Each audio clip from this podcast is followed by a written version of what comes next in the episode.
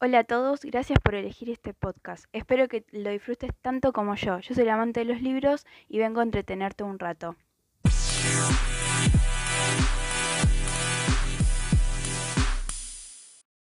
Bueno, les voy a poner un poco en contexto de lo que se va a tratar este podcast. Este podcast va a estar dividido en tres secciones o episodios, donde el primer episodio voy a hablar de tres libros que leí en la secundaria y que me marcaron o inspiraron a mí para seguir leyendo.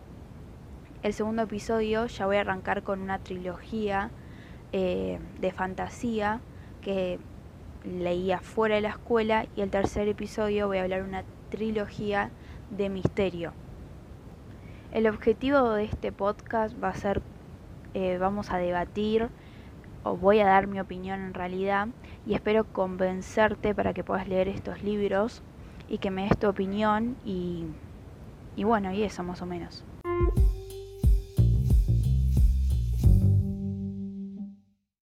Bueno, ahora sí vamos a arrancar ya con lo que sería nuestro primer episodio y en primer lugar les voy a traer el primer libro que es Páginas Mezcladas de Pablo de Santis. Pero antes de arrancar en lleno eh, lo que sería eh, la historia de este libro voy a hablar de quién es Pablo de Santis. Pablo de Santis nació el 27 de febrero de 1963 en Buenos Aires, Argentina. Es un escritor, periodista y guionista de historietas argentino. Ganador del premio Planeta en Casa de América 2007 por su novela El Enigma de París y también del premio de la novela de la Academia de Letras. Estudió Facultad de Filosofía y Letras en la Universidad de Buenos Aires y actualmente es miembro de la Academia Argentina de Letras. Algunas de sus obras son El Buscador de Finales, La Sexta Lámpara, Trasnoche, Los Anticuarios, Crímenes y Jardines, entre otros, pero por supuesto, mi amado Páginas Mezcladas.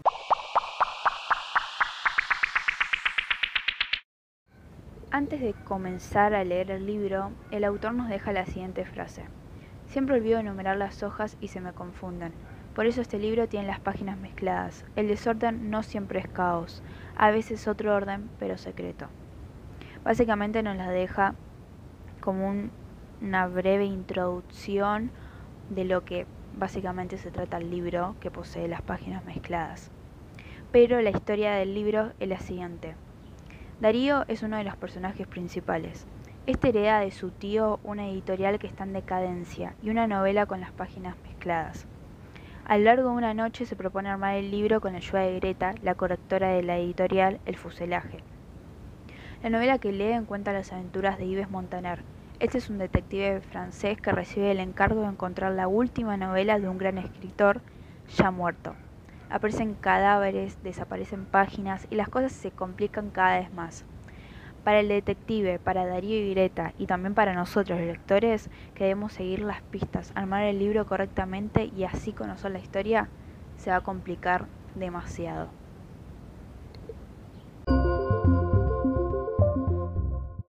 Bueno, básicamente el libro se trata de eso.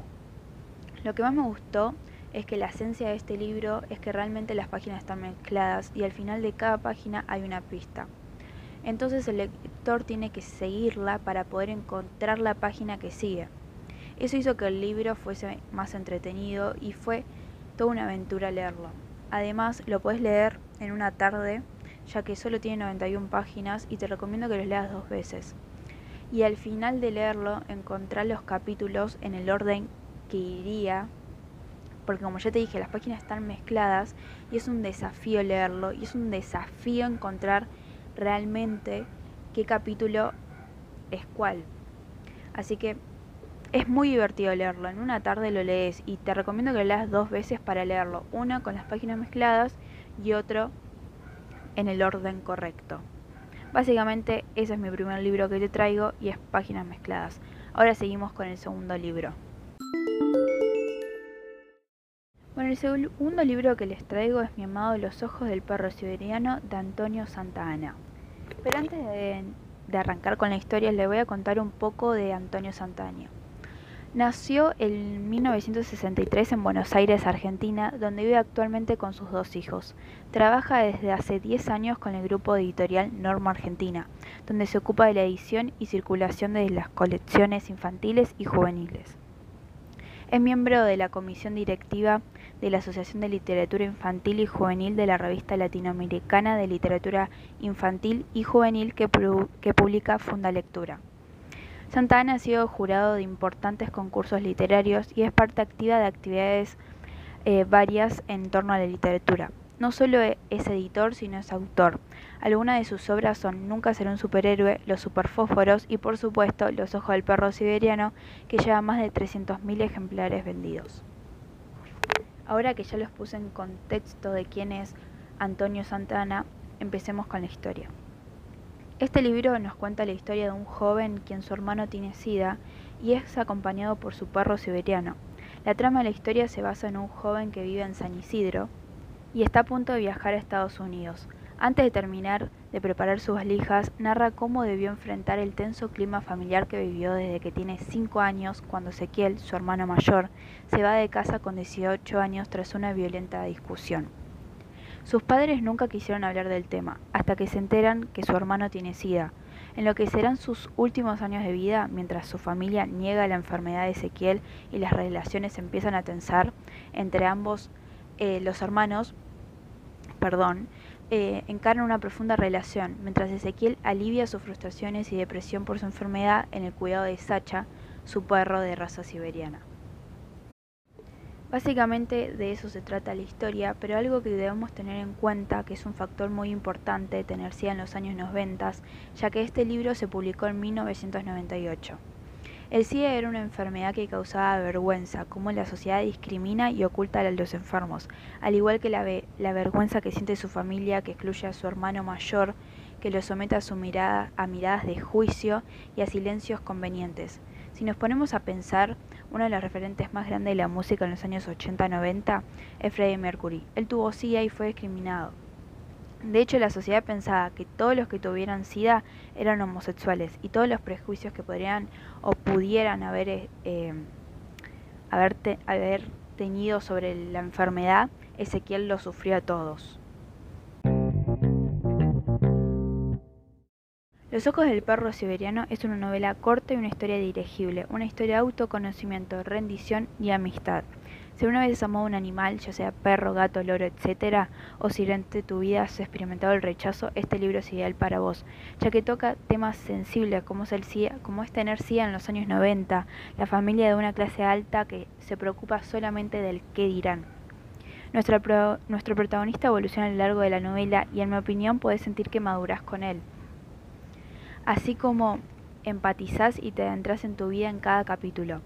Una novela enfocada en la adolescencia pero que se puede disfrutar por cualquier tipo de público. De todo corazón, espero que encuentres a alguien que te mire como los ojos del perro siberiano.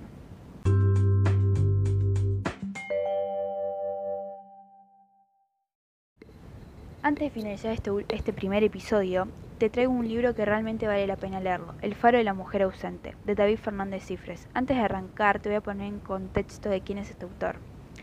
David Fernández Cifres nació en León en 1976. Es licenciado en Derecho y funcionario de la Escala Superior de Técnicos de Tráfico. Como Fernando Pessoa o Franz Kafka, trabaja entre expedientes y trámites. También, como ellos, saca lo mejor de sí cuando vuelca su imaginación en una página en blanco. En su niñez fue un lector voraz de las aventuras de Ned Blinton. Después se sentiría atrapado por los mundos fantásticos de Julio Verne y las novelas juveniles de Carlos Ruiz Zafón. Sus cuentos, poemas y microrelatos han obtenido reconocimiento en cerca de una veintena de premios literarios. El germen del Faro de la Mujer Ausente de su primera novela juvenil surgió cerca de las playas donde tuvo lugar el desembarco de Normandía, en Rouen, donde vivió una temporada. Considera la escritura como una afición que le permite disfrutar y busca que sus lectores obtengan el mismo placer cuando estén enfrente a sus historias. Escribiré mientras siga divirtiéndome, promete este autor. Emocionante, ¿no? La historia es la siguiente. Hay un relato sobre un secreto que Hugo decide contar, porque hay historias que no deben morir. Un curso de perfeccionamiento de francés en Bleimer, un pueblo en las costas de Francia, reúne a los jóvenes europeos que no se conocían. Ese como Hugo, español, Gabriela, italiana, Clara, belga, Franz, alemán y Harry, inglés, serán los protagonistas de un acontecimiento que los llevará a desenterrar una gran historia del pasado. Un primer paseo de Hugo por los acantilados y la aparición de una mujer que, ocurre, que corre e intenta darle un papel, sin lograrlo porque la persigue un soldado. Es la punta de una, de una madeja enredada de situaciones que los protagonistas van a averiguar. La mujer sigue eh, sigue hacia el faro. Un disparo, una mancha de sangre, el farero y un desmayo terminan con Hugo en un hospital donde todo parece ser una pesadilla, porque nada de lo que él cuenta eh, coincide con el tiempo actual. A partir de ahí empiezan, empieza un enigma aparentemente imposible de lograr, pero poco a poco el, el rompecabezas se irá armando entre el pasado y el presente, donde el farero será el nexo el contexto histórico que los jóvenes investigarán es de la Segunda Guerra Mundial. Es una, novela, es una novela muy bien escrita, donde la intriga es constante. Tanto el prólogo como el epílogo aportan datos para aclarar tramos de la historia. Hay un universo lleno de preguntas cuyas respuestas se vinculan con el dolor y algunos hechos permitirán cerrar heridas que tuvieron que esperar muchos años para sellarse. La escritura, el argumento inquietante y, la, y el clima logrado que transita el género juvenil atrapa a cualquier tipo de lector. Si todavía no estás seguro de leerlo, te aviso que esta novela ganó el onceavo premio al andar de, de narrativa juvenil. El, el, jurado se reunió el 21 de enero de 2012. Es ideal para que lo leas en una tarde lluviosa, así que no esperes más y léelo. Después me das Después me das un gracias. Gracias por haberte quedado hasta acá. Espero que te haya gustado, entretenido y sobre todo que te haya convencido para que leas este maravilloso libro. Muchas gracias por haberme escuchado y te espero en la próxima con un nuevo libro para debatir. Nos vemos.